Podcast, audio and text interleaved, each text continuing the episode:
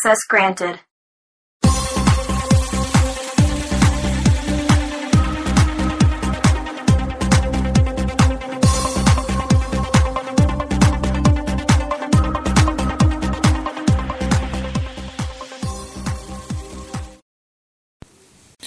Eh, saludos. Hoy es día 17 de enero y estás escuchando el podcast eh, Seguridad Overflow.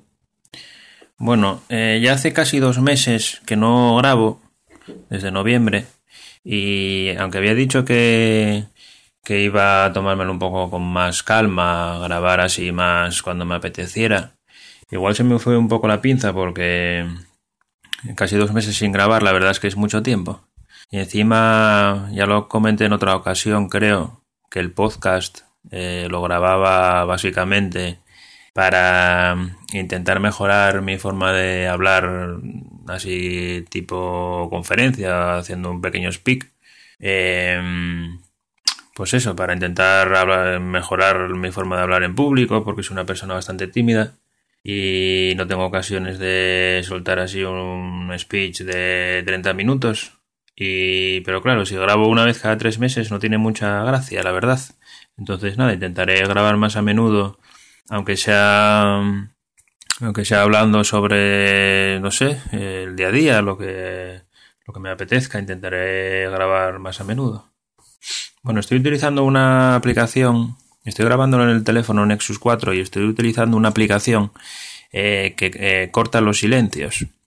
Es decir, si me quedo mm, callado, pues eh, corta, mm, eso no lo graba y hay como pequeños saltos en, la grabación. Pero es que eh, la verdad es que entre que me expreso fatal y, y que estoy todo el rato divagando, pues para no tener que editar el audio, casi prefiero utilizar esta grabadora y aunque quede un poco raro, porque igual luego al escucharlo está como un poco, pues eso, con saltos intermedios, etcétera, pues casi lo prefiero. Entonces, bueno, a ver qué tal queda. La grabadora esta parece que también pone que satura un poco el sonido, pero bueno, espero que, se oiga bastante bien. Bueno, tengo, eh, durante este tiempo fui apuntando temas que se me ocurrían así para mencionar, en el podcast y los voy a ir diciendo así más o menos sueltos. Bueno, el primer tema es sobre recomendar una serie de podcasts que escucho eh, sobre temas informáticos de seguridad o temas informáticos en general, porque lo que sí que he notado es que hay muchos podcasts sobre teléfonos móviles sobre todo y tabletas, etcétera, pero podcasts de seguridad técnicos hay pocos. Hay, por ejemplo, hay un podcast que se llama eh, Ventanas a la Red, que está bastante bien, es de seguridad informática, y la verdad es que llevan a, a los mejores expertos de España de seguridad al programa. El problema es que eh, suelen hacerle una entrevista personal a cada uno. Entonces, por ejemplo, normalmente empieza, pues, ¿cómo le preguntan?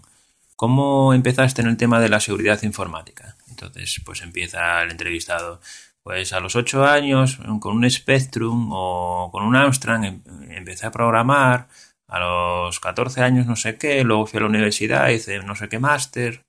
Entonces es interesante, pero claro, cuando ya llevas escuchadas tres o cuatro entrevistas, te das cuenta de, te das cuenta de que todas son iguales y la verdad es que se hace un poco, un poco aburrido. Echo de menos un poco, pues, podcast eh, más técnicos, hablando sobre temas técnicos directamente, en vez de tanta entrevista. Pero bueno, no así lo recomiendo, está, está muy bien. Y luego, eh, yo suelo escuchar un podcast que se llama La Bitácora del Informático, que es un chico, un profesor universitario, creo, no sé si será chileno, es de Latinoamérica, creo. Y, suele ser lo contrario, suelen ser pues noticias de seguridad informática o de informática en general, pero así como podcasts cortos y más técnicos. Entonces, lo recomiendo, está, está muy bien. Bueno, paso al siguiente tema. Mm, en el podcast anterior había comentado que había encontrado un fallo de seguridad en iVox, en la página web de iVox, la plataforma esta de podcast, eh, que era un cross-site scripting permanente, que lo voy a resumir así muy rápido, es eh, pues a través de un formulario eh, inyectas código JavaScript en la base de datos de iVox. Entonces, cuando una persona visita el perfil de un usuario de iVox, pues uy, perdón, se ejecuta ese código JavaScript. Entonces, con ese código JavaScript, pues, pues puedes eh, robarle la cookie de sesión y por lo tanto mm, acceder a su cuenta con su acceder a su perfil y a su cuenta de usuario haciendo su plantación de identidad, etcétera. Pues nada, eso lo, había descubierto en noviembre por ahí, lo miré ayer y seguía seguía el fallo, o sea que no lo arreglaron. Dije en el anterior podcast que seguramente los iba a avisar, pero como ya lo sabéis una vez, que creo que ya lo comenté, y arreglaron un fallo parecido, que era otro cross-site scripting, pero no permanente, y no me dieron ni las gracias, pues no, no creo que los avise, la verdad. Y encima igual se lo toman a mal o qué sé yo. Entonces paso de meterme en problemas y nada, que lo arreglen cuando quieran. Y comentar sobre, bueno, cuando quieran, no, cuando lo detecten, claro. Eh, y sobre el tema este, estuve haciendo alguna prueba y el, cross-site scripting este permanente, eh, como tiene jQuery, la página web de iVox, jQuery es una librería de JavaScript que te permite pues hacer muchas cosas en JavaScript de una forma muy sencilla. Entre otras, poder eh, hacer un include de un otro archivo JavaScript que esté en otro servidor con una llamada a una función muy simple. Entonces, a través de este cross-site scripting permanente, se puede hacer, se puede incluir un archivo JavaScript desde otro servidor que se ejecuta en el navegador de el navegador web del que visita el perfil de usuario. Entonces, claro, ya no tienes limitación de, de tamaño ni de nada. Bueno, básicamente de tamaño. Y entonces puedes ya meter ahí todo el código JavaScript que quieras. Eso, eso es lo único que probé, porque estuve haciendo pocas pruebas. Pero eso sí, hacía un include perfectamente. Y eh, entonces, a través de ese cross-site scripting, porque hay gente que dice que, bueno, que los cross-site scripting, que son fallos de seguridad leves y que no tienen mucha importancia, bueno, todo relativo. Por ejemplo, aquí, mm, Evox, cuando editas tu perfil y le das a guardar, no te pregunta la contraseña otra vez. Entonces, a través de JavaScript, tú puedes modificar tu propio perfil. Resumiendo así mucho, se podría hacer que yo modifico mm, mi perfil de, de con este fallo de seguridad y inyecto JavaScript, ¿no? Entonces, cuando otra persona visite mi perfil de iVox y esa persona también esté logueada en iVox que eso es lo normal porque la gente que navega por iVoox suele estar logueada, me imagino. Es más, creo que si no estás logueado ni siquiera tienes acceso. Entonces, a través de ese fallo, se podría hacer que eh, inyectar ese mismo código JavaScript en el perfil de la, de la víctima, por así decirlo, de la persona que visita tu perfil, podrías modificar su propio perfil. Y luego, cuando un tercero visite el perfil de esa otra persona, también modifica su propio perfil. Y entonces haces como un efecto en cadena y a través de, este fallo, que es simple, pero bueno, se puede explotar así, puede tener cierto impacto, pues al final puedes acabar con un mogollón de perfiles eh, con el código JavaScript inyectado. No solo eso, sino que además de cada uno le podrías robar la cookie de sesión. Que además la cookie de sesión Estuve mirando y tiene una caducidad de un año, si no recuerdo mal. O sea que con esa cookie de sesión tienes un año entero para acceder a la cuenta de usuario de ese usuario de iVox. Nada de 24 horas ni nada. Si no recuerdo mal, era un año. Y eh, no solo eso, sino que cuando accedes a. Cuando inyectas el código JavaScript en el perfil, luego cuando lo visitas, en el campo en concreto, ves algo un poco raro porque aparece una cadena ahí rara. Entonces el usuario se podría dar cuenta. Pero con, a través del JavaScript podrías, por ejemplo, guardar, imaginaos que el campo donde inyectas el JavaScript es, no sé, el apellido, por decir algo, ¿no? Pues entonces, claro, si visitas un perfil y en vez del apellido, de tu apellido, ves ahí script, no sé qué, no sé cuánto, una cadena un poco rara, dices, hostia, algo pasa aquí. Pero en JavaScript podrías guardar lo que tenía anteriormente, ese perfil, lo podrías guardar, por ejemplo, en, utilizando las nuevas características de los navegadores web, como por ejemplo el tema este de guardar eh, clave valor, que es muy sencillo, pues podrías guardar ahí en la base de datos del propio navegador lo que tenía en, como apellido. Y luego de la que visitas el perfil ya con el código inyectado, puedes modificarlo todo al vuelo y donde está donde estaba esa cadena rara poner el, el, el apellido. Y entonces tú visitas eso y no ves, no ves nada raro, te parece todo normal, por ti mismo puedes tardar la de Dios en detectarlo, como te pongas a mirar el código fuente. Otra cosa es que los de iVox lo detectaran si vieran que no sé cuántos perfiles de repente empiezan a cambiar el apellido por una cadena rara. Pero, pero sí, eh, ejecutando esos dos fallos, el cross-site scripting y el otro que creo que se llama cross-site forgery o algo así, que es cuando puedes modificar su propio puedes modificar su, la base de datos o hacer peticiones a través de JavaScript o de una URL, porque en teoría, cuando tú modificas algo importante en la base de datos, deberías pedir siempre la contraseña del usuario. Pero en creo que solo la piden si haces un cambio de contraseña, pero no si editas el perfil, simplemente. Entonces, a través de esos dos fallos, pues podrías hacer un efecto así en cadena y sería interesante ver lo que pasaría, porque luego imaginaros que cuando tengas 100 contraseñas o 100 cookies de sesión, o 200 o las que sean, pues haces un script, un script eh, para subir un MP3 a todos. Que diga, mi box es una mierda y la seguridad lamentable, por ejemplo, ¿no? Por decir algo. Claro, esas 200 podcasts les aparece un episodio nuevo con un MP3 que dice que su la seguridad de iVox es una mierda. Podría ser un poco vergonzoso, ¿no? Para iVox. Bueno, pues nada. Pues si alguien los quiere avisar, no sé, yo igual los aviso de forma anónima un poco más adelante. Bueno, siguiente tema, que no tiene nada que ver con la seguridad, que es que hace como mes y medio, pues, mm, no sé, supongo que influenciado por los dos millones de o más de canales de YouTube que hay de gameplays, pues no sé, me, dio por pensar, me entraron ganas de comprarme una consola, sinceramente.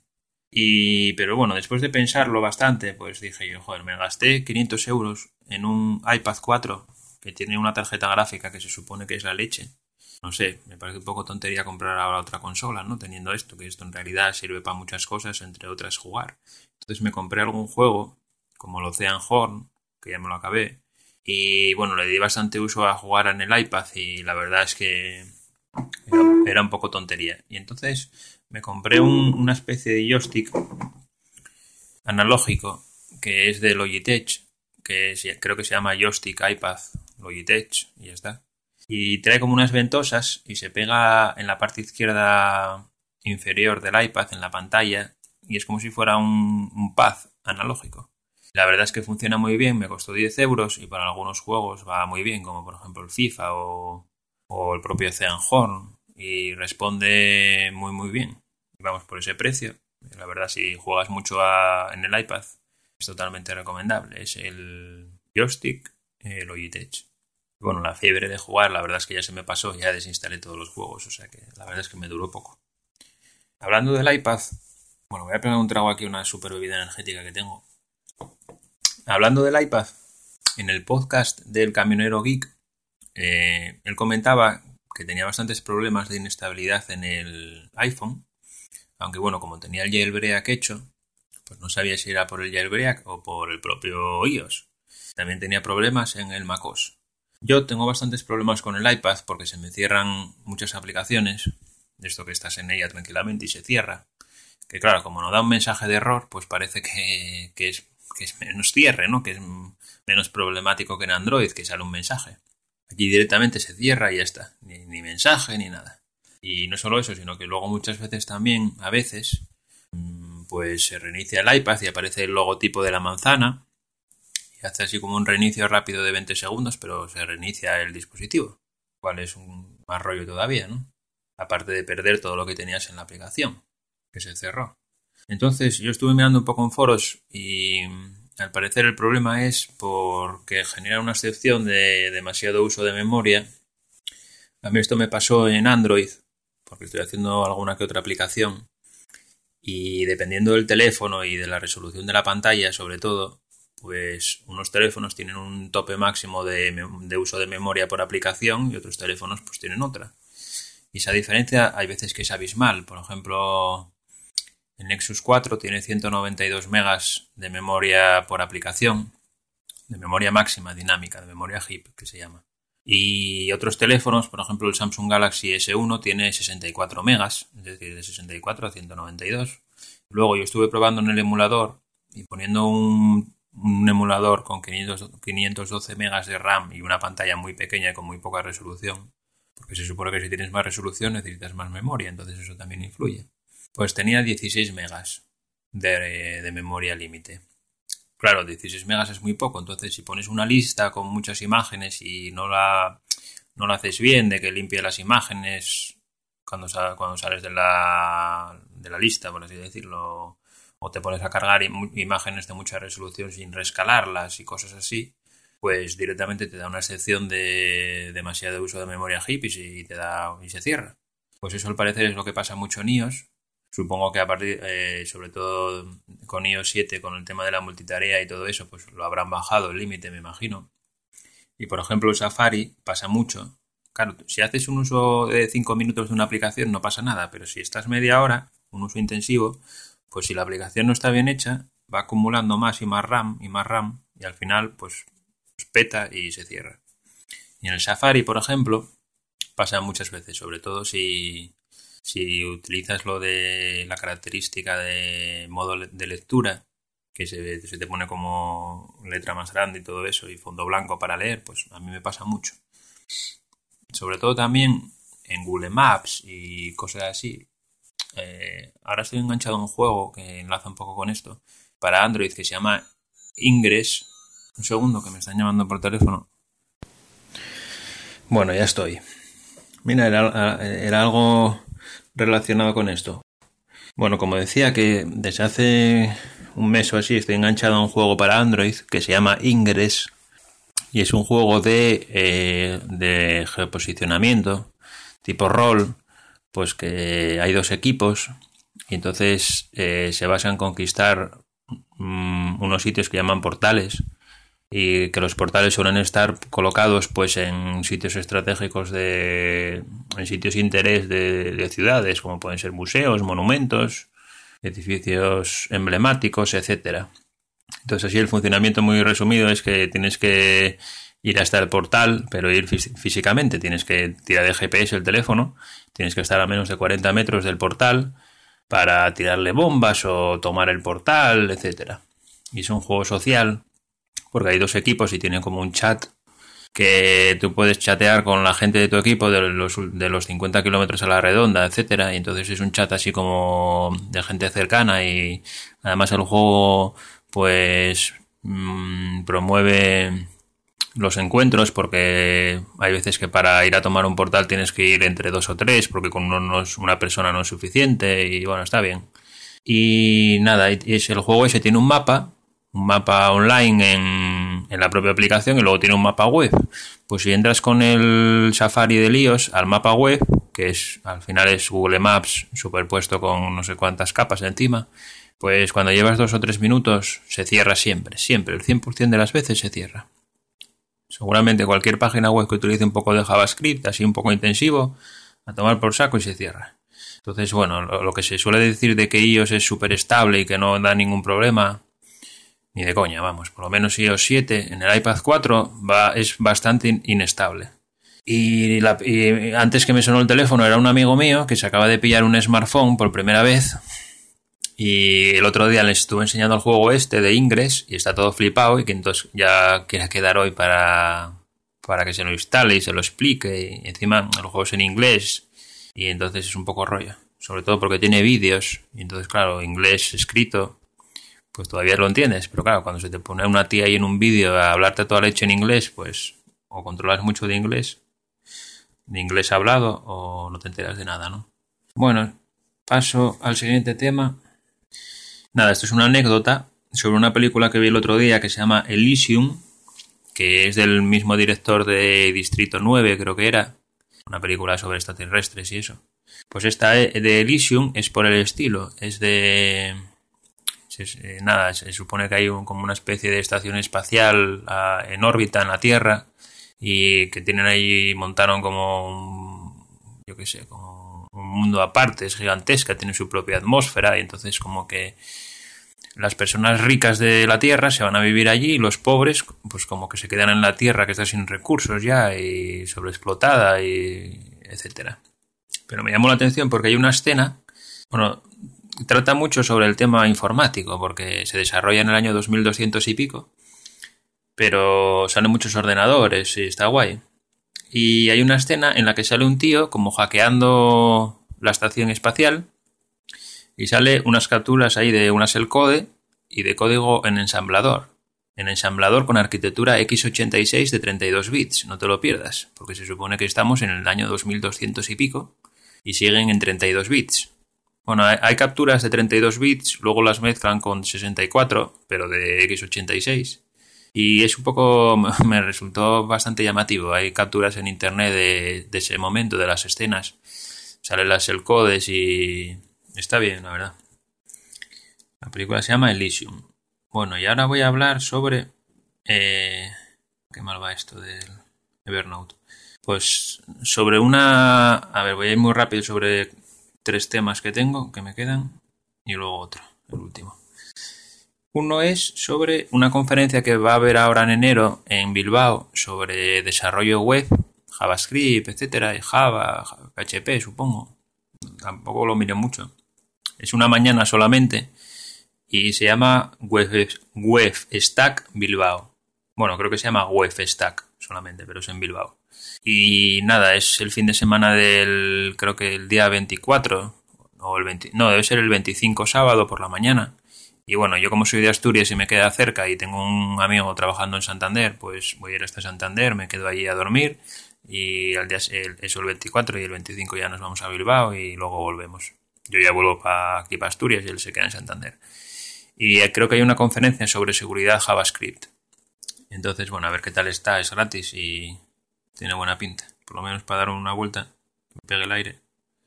Pues nada, se llama Stack Bilbao. Ya están agotadas las entradas, o sea que ya ahora ya poco se puede hacer por ir. Eh, la otro tema, la página. Bueno, es que hay muchos temas que no son de seguridad, pero me apetece comentarlo, porque son anécdotas personales, así del día a día la página web 10 Fast Fingers. Pues nada, resulta un tema muy profundo, que resulta que me compré para la mesa un soporte de estos de balda para el teclado y el ratón, como de los años 90, cuando los escritorios de, eh, de mesa eran raquíticos y llevaban todos el soporte este con una balda y unas ruedas que hacías así y sacabas el teclado.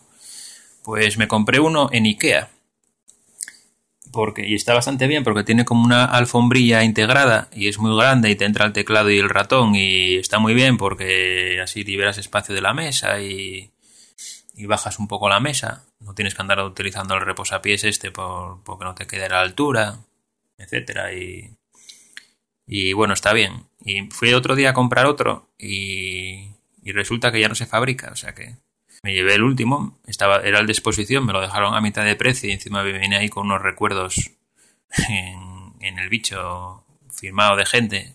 Estaba de exposición en el IKEA y se supone que lo miras y dices, ay, me gusta y tal. Pues no, la gente escribe en él. Entonces, eh, había firma ahí, una firma Lucía, otra Pepita, no sé qué. Todo lleno de garabatos y de firmas. Y bueno, serían los guajes, supongo. Bueno, los guajes los niños, este, guajes es niños en asturiano. Pero bueno, me lo dejaron a mitad de precio y como la alfombría se le puede dar la vuelta, pues al final está como nuevo y a mitad de precio. Y como ya no se fabrican, supongo que será porque la gente, entre que no se venden PCs, porque están cayendo las ventas, por culpa de las tabletas y todo esto, y que la gente que se compra un ordenador se debe comprar todo el mundo un portátil, pues debieron de llegar a la conclusión de que eso no lo compran ni Dios y ya no lo fabrican. Entonces, bueno, me compré uno y me dio por entrar a la página esta de 10 Fast Fingers, que es una especie de juego en web que se basa en velocidad de escritura. Te ponen un teclado, un teclado, perdón, te ponen unos párrafos y tú vas escribiendo y tienes que escribir el número máximo de palabras en un minuto. Y luego hay como competiciones y ves los rankings de la gente y está bien. Entonces me dio por escribir y bueno, la verdad es que no escribía, no escribía lento. Creo que mi récord está en 124 palabras por minuto, 128, no me acuerdo, o 130. Bueno, por ahí anda. era entre 124 y 130, no recuerdo exactamente. Y nada, parece que la balda esta funciona bastante bien a la hora de escribir. Hice alguna competición, eh, porque tú puedes elegir el idioma. En español, por ejemplo, es todo minúscula, pero te incluyen ñes y tildes, lo cual ya es una dificultad añadida y, en mi opinión, una persona en inglés siempre va a escribir más rápido que uno en español, de entrada porque tiene una letra menos, porque la ñ no existe. Y el tema de las tildes tampoco existe, aunque tiene unos apóstrofes y... Pero bueno. Eh, y nada, eso. Entonces quedé el segundo o el tercero en las competiciones en español y escribo bastante rápido. La verdad es que estoy hasta por ponerlo en el currículum y poner un enlace mío a mi perfil de la página esta de 10 Fast Fingers. Y, y, nada, eso, pues que me dio la venada de ponerme a escribir como loco. ¿Qué más? Descontrol horario. Bueno, pues como sabréis, otro tema súper trascendental. Me compré la pulsera Fitbit para ver si intentaba regular un poco mis horarios de sueño, porque tengo unos problemas de sueño de la Virgen. Me duermo muy tarde. Básicamente eso, que siempre me duermo muy tarde. Pero puedes decir, bueno, es que tu cuerpo está acostumbrado a, yo que sé, a dormir tarde por genética o lo que sea. Pero es que yo, como así a modo de anécdota, cuando estaba viviendo solo, porque estuve independizado hace tiempo, viviendo yo solo en un piso, pues claro, eh, fui, empecé a retrasar el horario al que me iba para, para la cama y me dormía, ¿no? Lo fui retrasando, lo fui retrasando y al final lo fui retrasando tanto que eh, me terminaba levantando a las 10 de la noche. O sea, me, levantaba y estaba ya en, horario de prime time en la televisión. Nada más levantarme ya tenía a las 10 de la noche los mejores programas de televisión, se supone que es cuando la gente más ve la tele. Y me solía acostar como a las 11 de la mañana.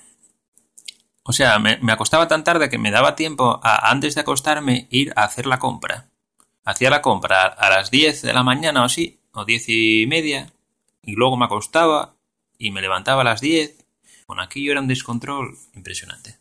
Entonces, si voy retrasando y retrasando el horario de acostarme, al final es que es una locura. Yo creo que si llego a seguir así, al final acabo pillándome, o sea, le doy la vuelta al horario y vuelvo a tener el horario normal. Y me acabo levantando otra vez a las 6 de la mañana, a las 7, un horario así madrugando. O sea, es un descontrol absoluto. Entonces no sé qué hacer, la verdad. Esto es un rollo. Da igual que haga deporte, porque hay gente que dice, bueno, si haces deporte te acuestas pronto. Pues no, porque yo iba a correr y da igual. Me entraba el sueño tardísimo. No sé. Igual influye el las toneladas de cafeína que me tomo al día, ¿no? Pero no sé, es una intuición que tengo que, igual, igual influye. Pero bueno, nada. Entonces, ahora mismo, hoy, por ejemplo, ayer me dormí a las. Llevo ya dos o tres días durmiéndome a las 6 de la mañana. Y hoy dormí cinco horas, creo, ya para intentar cambiar el horario, a ver si, si me vuelvo a acostumbrar a, levantarme a las 9 o a las 10 de la mañana. Porque si no, vamos, todo es el despiporre. Cuando tenía trabajo, que ahora no tengo trabajo, madrugaba, lógicamente, pero lo que hacía era recuperar el sueño el fin de semana, y entonces el fin de semana me levantaba tardísimo, luego el lunes las pasaba canutas, el martes ya estaba más acostumbrado, el sábado otra vez a tomar por culo todo, así en un bucle infinito. Bueno, siguiente tema. A ver, llevo 32 minutos. Bueno, como hace tanto tiempo que no grabo, si este podcast es un poco largo, pues nada, no es lo que hay. Siguiente tema, pues nada, que he descubierto la moneda esta virtual que se llama Bitcoin, que yo había ido a hablar de ella, pero no sabía muy bien cómo funcionaba. Y eh, para los que no la conozcan, pues es una moneda virtual basada en criptografía informática y que funciona de forma descentralizada. No voy a entrar en todos los detalles porque es que es súper complejo y tampoco, tampoco los controlo todos, porque aunque estuve leyendo sobre el tema y leí algún libro y documentación de la propia página de Bitcoin. Hay cosas que todavía no, no termino de entender muy bien. Sobre todo lo que está basado en la en una cosa que llaman la dificultad de minado y así por encima sí lo entiendo, pero hay algunas cosas, detalles técnicos que no. Y entonces nada, es una moneda virtual, eso, descentralizada, que funciona con un protocolo P2P tipo Emule o BitTorrent una base de datos eh, descentralizada que está repartida entre los nodos, que ocupa 15 gigas y medio ya. O sea, eso como, como suba mucho el uso de Bitcoin, si se multiplica por 10, pues va a ocupar una burrada, pero bueno. Y entonces, eh, es eso, es una moneda basada en criptografía, que yo lo que pensaba al principio era que las monedas eran como archivos firmados digitalmente lo que, lo que quisieras, pero eran como archivos, que si tenías muchos bitcoins, pues y perdías, tenías igual 100 bitcoins, pues tenías 100 archivos o yo qué sé, cosas así. Pero no, resulta que tú lo único que tienes es una clave privada de tu cartera de bitcoins. O sea, lo que cuenta es una clave privada eh, para poder hacer transferencias de tu cartera a otras carteras. Pero no tienes más. No tienes los, los bitcoins en realidad no existen. En la base de datos lo que existen son el historial de transferencias de toda la historia de Bitcoin, desde el principio hasta ahora mismo. Entonces, siguiendo todo el hilo de transferencias de bitcoins, pues tú puedes ver cuántos bitcoins tienes, tiene cada persona. Bueno, mejor, mejor dicho, cada cartera. Y tú puedes crear todas las carteras que quieras de forma gratuita y pseudoanónima, porque no están asignadas a un nombre, ni a un email, ni a nada. Y podéis utilizar Tor para crear una cartera, por ejemplo. O sea que puede ser, dicen que es pseudoanónimo, pero bueno, es relativamente anónimo porque el historial de transferencias es público y lo puede ver cualquiera. Yo si, si le hago una transferencia a Pepito, por ejemplo, no se ve que yo con mi nombre hice una transferencia, pero se ve que de mi cartera salieron X bitcoins hacia la cartera de Pepito, que tampoco se sabe que es la cartera de Pepito, a no ser que la hagas pública, pero eh, la visibilidad de la transferencia es pública, eso lo puede ver todo el mundo. Si por ejemplo alguien transfiere de una cartera a otra un porrón de bitcoins, pues la gente lo ve, llama la atención, que hay veces que pasó también. Y nada, es entonces eso, entonces detrás de Bitcoin no solamente hay un tema técnico, sino que hay un tema pues un poco de teoría económica, porque eh, Bitcoin lo que hace es eh, arrebatar a los bancos centrales, los estados a través de los bancos centrales pues tienen el poder de, de iba a decir manipular, pero bueno, manejar la moneda, para no decir manipular. Eh, por ejemplo, el Banco de Estados Unidos con la Reserva Federal pues puede influir en los tipos de interés, puede imprimir dólares, crear inflación. Entonces hay gente que defiende que eso está bien, porque está bien que el gobierno, pues, yo que sé, en épocas de crisis, pues pueda lo típico, ¿no? Pueda estimular la economía, eh, yo que sé, devaluar la moneda para ganar competitividad, eh, crear inflación, para estimular el consumo, etcétera. Y luego hay gente que piensa que justo lo contrario, que la inflación es un robo, que devaluar la moneda artificialmente está mal, etcétera. Entonces, mm, claro, tú si por ejemplo piensas, este es un tema ya de ideología, si piensas que el gobierno, los políticos, porque al final son los políticos, la gente dice el Estado, pero el Estado ¿qué son? El Estado son los políticos. Ahora mismo el Estado se llama Mariano Rajoy en España. Pues si piensas que los políticos tienen que tener poder para crear inflación, manejar la moneda, etcétera, por muy bien, por mucho que te guste Bitcoin tecnológicamente, no vas a estar de acuerdo porque eso le quita todo el poder al Estado o a los políticos para manejar la moneda. Igual podrías decir, bueno, un Bitcoin estaría bien siempre que los políticos puedan, por ejemplo, crear Bitcoins nuevos. Porque Bitcoin, esto es un poco rollo, pero bueno, me voy a extender un poco. Bitcoin eh, no se va a crear infinitamente, eh, no se va a estar creando siempre bitcoins. Bitcoin está programado para que cuando llegue a 24 millones, creo que son, de bitcoins, pare y no se crean más bitcoins, nunca más. se supone que está basado en simular el funcionamiento del oro, del patrón oro. Que el oro no es, infinito. Están en las, tienes que crear una mina, extraerlo, pero no, no puedes crear oro de la nada como si se puede hacer con el dólar, por ejemplo, que solamente tienes que imprimir más, la Reserva Federal. Pues entonces el Bitcoin está pensado para simular el funcionamiento del oro. Eh, entonces, claro, un Estado, cuando se acaben los, la creación de Bitcoins, que será en el 2020 y pico, creo, eh, pues no, no, va a poder crear Bitcoins nuevos, no va a poder no va a poder crear inflación, tampoco puede embargarte bitcoins.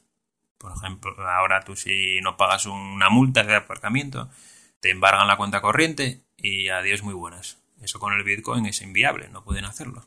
Entonces, tiene, mm, para mí son todo ventajas, sinceramente. Pero bueno, hay gente que eso piensa que, que los políticos tienen que poder manejar la economía y entonces no le va a gustar Bitcoin.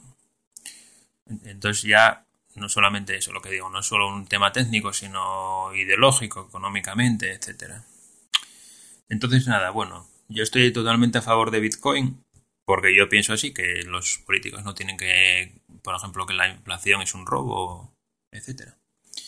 Que no te puedan embargar, cosas así, ¿no? Y entonces nada, ¿qué más iba a decir sobre Bitcoin? Pues que eh, Ah, pues que el proceso de crear bitcoins es a través de un, sistema que llaman minado de bitcoins, que, así para resumirlo mucho, para el mayor problema de, usar criptografía en, en una moneda descentralizada, que ahí está la clave, es que eh, tienes que controlar el tema del doble gasto, que es que yo si, si digo que le hago una transferencia a Pepito, no, luego no lo puedo hacer a los dos segundos siguientes una transferencia de los mismos bitcoins a María, porque estaría gastándolo dos veces. La transferencia de María tendría que ser inválida, o invalidada, mejor dicho. Entonces, el sistema que se utiliza es una prueba de trabajo, que es utilizar una función de criptografía muy compleja, eh, que se necesita muchísima potencia de cálculo para ejecutarla. Entonces hay muchísimos ordenadores eh, realizando esa, esa función criptográfica y entonces esa es la forma que utilizan para controlar el tema del doble gasto. Así muy resumido, porque si me meto en detalle puedo estar aquí hasta, hasta mañana. Entonces, la gente que está minando bitcoins está aportando seguridad al sistema y cuantos más mineros haya, pues mejor, ¿no? Porque más difícil sería, por ejemplo, para un gobierno ponerse a minar bitcoins, invertir dinero en, en potencia de cálculo, ordenadores, GPUs o lo que sea, y más difícil sería. Entonces, cuantos más hay, pues mejor para la red de Bitcoin, ¿no? Entonces, yo lo que voy a hacer para colaborar es dejar mi ordenador encendido 24 horas, un portátil, minando Bitcoins. Bueno, hay que decir que la gente, mm, entre todos los mineros, hay uno siempre que es el que encuentra la solución a ese problema criptográfico, ¿no? Así muy resumido. Entonces a ese minero se le dan 50 bitcoins al principio que cada dos años pasa a ser la mitad. Entonces ahora ya estamos en 25 bitcoins. Yo si por ejemplo pongo mi ordenador y encuentro, resuelvo ese problema criptográfico, que ese problema criptográfico se plantea cada 10 minutos, exactamente, cada 10 minutos hay uno. ¿no? Entonces siempre hay alguien que en esos 10 minutos encuentra esa resolución al problema. Pues a esa persona se le llama ahora mismo 25 bitcoins. Claro, si ese problema criptográfico además va aumentando su dificultad según se van añadiendo ordenadores nuevos a la red para que siempre el tiempo de 10 minutos se mantenga estable. Así resumido muy rápido. Entonces yo lo que voy a hacer es poner mi ordenador que es prácticamente imposible que encuentre ningún que resuelva nunca ese problema. Porque ahora mismo la dificultad es altísima y es prácticamente imposible. No lo hago por ganar 25 bitcoins, que bueno, el tema de remunerar con 25 bitcoins a los mineros es una forma de motivarles para que estén minando bitcoins, porque si no, lo tendrían que hacer por amor al arte y seguramente fracasaría. Y porque no habría el suficiente número de, mineros. Pero ya, ya os digo que eso se va reduciendo con el tiempo y al final no se, va, no se le van a dar nada, se le van a dar unas comisiones que se ponen en cada transferencia, que bueno, ya hablaré otro día, porque es que esto de Bitcoin da para hacer un podcast solo de esto. Bueno, pues resumiendo, porque me enrollo con lo de Bitcoin, que voy a poner mi ordenador a minar 24 horas, pero para aportar estabilidad a la red. Si, si encuentro un bloque y me dan 25 bitcoins, encantado de la vida. Pero vamos, tengo una posibilidad. Si haces el cálculo matemático con calculadoras que hay en Internet, creo que tardaría como 170.000 años, creo, en encontrar uno, las probabilidades estadísticas. Entonces va a ser que no, para eso juego al euromillón. Eh, pero bueno, por aportar estabilidad a la red y por tener un nodo que hace una réplica de la base de datos de los 15 gigas estos, pues está bien, ¿no? Entonces al principio se empezó con los bitcoins, al principio se minaba solo con la potencia de cálculo de la CPU. Después se empezó a utilizar tarjetas gráficas que eran como 500 o 1000 veces más potentes. Bueno, tanto no, 500 o así. Y después de eso se pasó a otra especie de tarjetas que no sé si eran eh, tarjetas gráficas que les cambiaban el firmware por uno más optimizado o algo así. No lo tengo muy claro. Y después se pasó a los ASIC, que son como dispositivos hardware diseñados específicamente para eso, que solo sirven para minar bitcoins. Que la prueba esta criptográfica, pues al final no, deja de ser hacer un hash con el algoritmo de hash SHA de 256 bits mogollón de veces, muchísimas veces, hasta que encuentres un hash concreto. Todos se basan en hacer mogollón de hash a, unos bytes y encontrar un hash concreto, ¿no? pues al final acabaron, acabó saliendo como una industria propia con empresas que cotizan en bolsa y todo, que se dedican a hacer dispositivos para minar bitcoins, que se llaman ASIC. Que la ventaja de estos dispositivos es que suelen tener un consumo de energía muy bajo y tienen una potencia de cálculo muy alta para... Pero claro, lo único que hacen son hash de SHA-256. Si no quieres minar bitcoins, eso te lo puedes comer con patatas porque solo sirve para eso. No es como una tarjeta gráfica que lo puedes poner a minar, pero también te sirve para jugar, por ejemplo. Esto no, solo te sirve para eso. Y entonces, pues algunos son como si fuera un lápiz USB de memoria, ocupa lo mismo. Hay otros más grandes. Eh, ahora van a salir ahora en 2014 unos enormes que miran a una velocidad impresionante. Pero bueno, yo me compré una SIC en eBay eh, que me costó 80 euros eh, que es un, es un ASIC USB, que ahora parece que están bajando un poco de precio, porque hay un poco, es un poco locura esto, ¿no? De Bitcoin. Hay, mucha especulación y entonces hay mucha gente que se está aprovechando y hasta que se estabilicen los precios, pues los ASIC cuando salieron eran carísimos. Ahora ya parece que están bajando un poco de precio, entonces este que ya tenía un precio más razonable, pues me compré uno, ¿no? Más que nada por eso, para aportar estabilidad. Porque no voy a encontrar un, No me van a dar 25 bitcoins ni para Dios. Pero bueno. Y claro, la ventaja de esto es que consume, ese ASIC consume eh, como un vatio y medio, menos de dos vatios consume. Entonces, claro, yo tengo un portátil muerto de risa que no lo usaba prácticamente, porque tengo uno de sobremesa también. Y entonces, claro, yo hace años siempre tenía el ordenador encendido. Llegué a tener servidores, algún servidor web en casa y todo, hace años. Pero ya desde hace años mm, siempre dormía con el ordenador apagado en la habitación. Pues ahora he decidido dejar el portátil encendido 24 horas, eh, minando bitcoins. Y bueno, ya que lo iba a tener encendido, bueno, le he puesto una base de estas con un ventilador para que no se caliente el portátil y tengo un aparato que te mide el consumo eléctrico del cargador. Lo, pones entre el enchufe y el cargador del portátil y te dice lo que está consumiendo el portátil. Entonces, una de las ventajas de la SIC es que si se te jode la SIC, pues por calentamiento, sobre todo porque queme, porque eso debe calentar que mete miedo, pues se te estropea el ASIC y ya está, lo tiras. Bueno, perdiste 80 euros, vale. Pero es que claro, si se te estropea la CPU del portátil, tienes que cambiar la placa y la de Dios. Entonces no es plan. Tampoco. Una CPU y una placa te va a costar más de 80 euros y no es plan. Entonces esa es otra de las ventajas de la SIC. Entonces mi portátil, con, yo lo estuve mirando y con la pantalla apagada, eh, con la tapa cerrada y con el ASIC incluido, claro, porque el ASIC, eh, los cálculos tira del ASIC, no ejecuta la, CPU, tiene una, una carga de CPU, un uso de CPU muy bajo, porque todo lo hace el ASIC. Entonces, eh, consume, más o menos 17 vatios o así. 17 vatios las 24 horas, 30 días al mes, pues deben ser 2 euros o algo así de electricidad. Tampoco es nada del otro mundo. Y ya que lo iba a tener 24 horas, que ya llevo una semana con el encendido 24 horas, aunque no tenga SIC ni nada, ya lo tengo encendido, porque está haciendo de nodo de Bitcoin, pues le he puesto, lo he configurado también para que sea un, un relay de la red Tor. La red Tor muchos la conoceréis, es una red descentralizada también, que se parece en eso a Bitcoin, eh, para ofrecer navegación por Internet de forma anónima. Tú te puedes conectar a Internet a una página web a través de la red Tor y eh, hace una serie de saltos entre nodos intermedios ocho saltos creo que son o así. Y luego ya sale a la página web, entonces todo eso va encriptado y entonces se oculta pues tu dirección IP y es una forma de navegar de forma anónima y nada, eso, pues que ofrece anonimato. En los tiempos que corren, pues es muy de agradecer, ¿no? Con la NSA y eh, eh, espiando a tope. Entonces, configurar un relator es poner tu ancho de banda a disposición de la para que uno de esos saltos intermedios pues sea tu ordenador. Entonces, la gente se puede conectar a través de la y utilizar tu ordenador como un salto intermedio.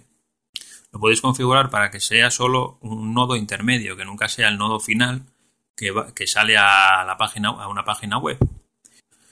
Entonces, bueno, lo puse como nodo intermedio y total, tengo ancho de banda eh, tengo una conexión de 40 megas de bajada y 4 megas de subida. Yo como tengo cable, la verdad es que está de sobra, porque luego aquí en Asturias, por 15 euros más, tienes una conexión de 200 megas de bajada y 20 de subida. No solo eso, sino que en la cuenca minera, los fondos mineros de la Unión Europea, pues se utilizaron, por ejemplo, para crear una red de fibra óptica en la cuenca minera, que debió de costar un pastizal que te cagas, y no sé si era totalmente necesario. Pero bueno, ya, decidieron invertir en eso. ¿Qué se le va a hacer? Supongo que la gente que tenga ahí internet estará encantada, pero claro, allí por el mismo precio te dan 100 megas de bajada y 100 de subida. Que está muy bien, pero bueno, no, sé.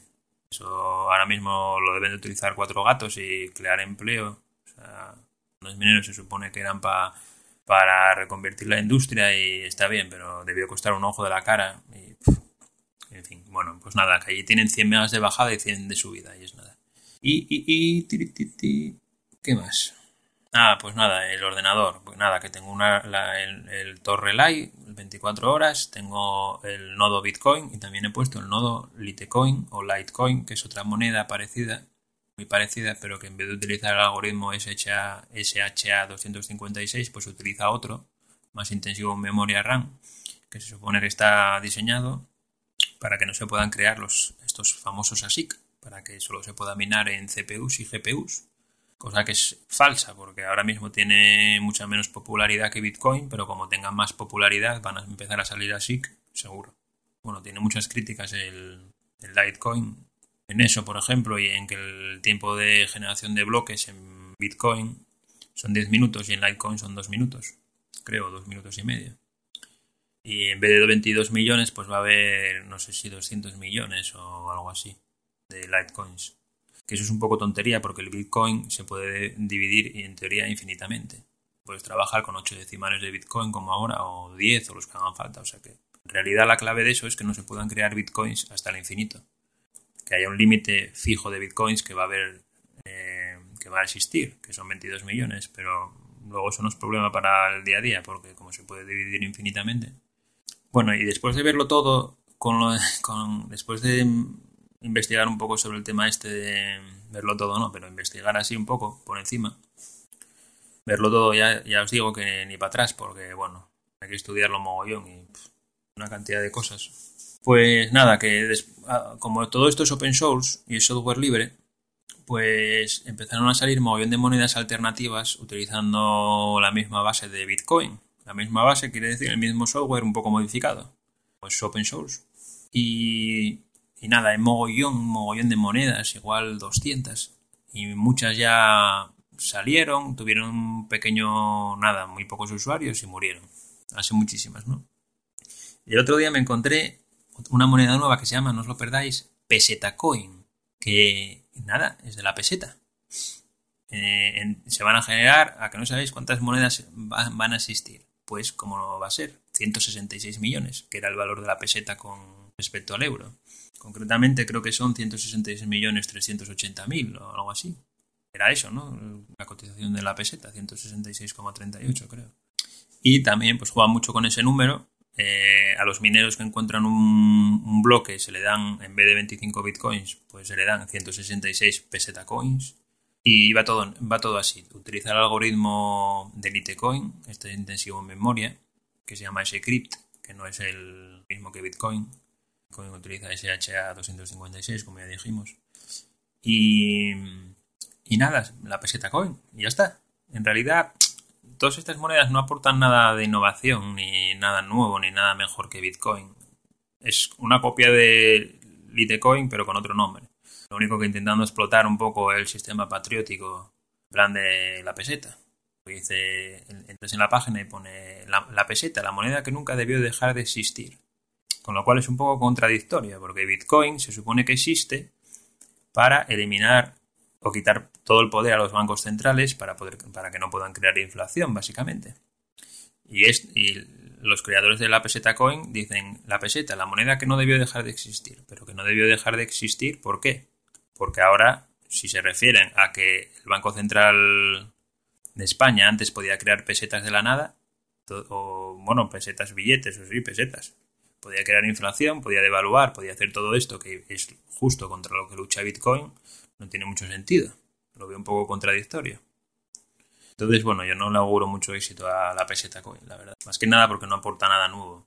Si fuera algo mucho mejor que Bitcoin o que Litecoin, pues la gente sí que se podría pensar utilizarla por las ventajas que tiene, pero si la única ventaja es intentar tirar de un sentimiento patriótico, o no sé, ¿no? Además que va, en contra de Bitcoin también, porque Bitcoin lo bueno que tiene es que es una moneda universal, funciona en todos los países del mundo. No, no puede haber un gobierno que lo limite, como por ejemplo Venezuela, que limita la, la compraventa de dólares, o Argentina, etcétera.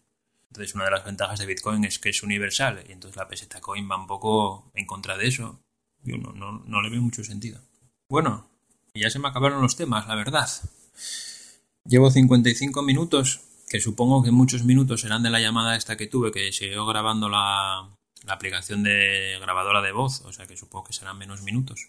Y nada, igual dentro de poco hago otro podcast eh, exclusivamente sobre Bitcoin y las monedas estas virtuales. Y, bueno, eh, la verdad es que en este podcast he expresado alguna que otra opinión así de ideología política o económica. Espero que nadie se me enfade. Si, por ejemplo, piensas justo lo contrario, y es totalmente respetable. Si alguien piensa que el, Estado, los políticos, eh, tienen que tener poder para intervenir en los bancos centrales y en la moneda, es respetable. Yo no pienso eso, pero bueno, cada uno es libre de, pensar lo que quiera. Bueno, pues nada más. Un saludo y bueno, antes de despedirme voy a decir las vías de contacto así rápido por si alguien quiere enviarme un tweet o, un comentario en el blog. Pues nada, el blog es seguridadoverflow.com.es sin tres W o con tres W, como quieras, funciona igual. Eh, seguridad, voy a repetirlo, seguridadoverflow.com.es. El Twitter es... Ostras, ¿cómo era? No sé si era seguridad overflow. Un segundo. No, era seg overflow de seguridad, pero solo las tres primeras letras. SEG overflow, seg overflow. Tengo la friolera de 12 seguidores o sea que sí. Si me mandáis un tweet, no creo que esté colapsado para responderlo. Y, y, más vías de contacto, pues nada, en el blog, ya si queréis podéis dejar un comentario. Y, el correo ya ni lo digo porque total aparece en el blog.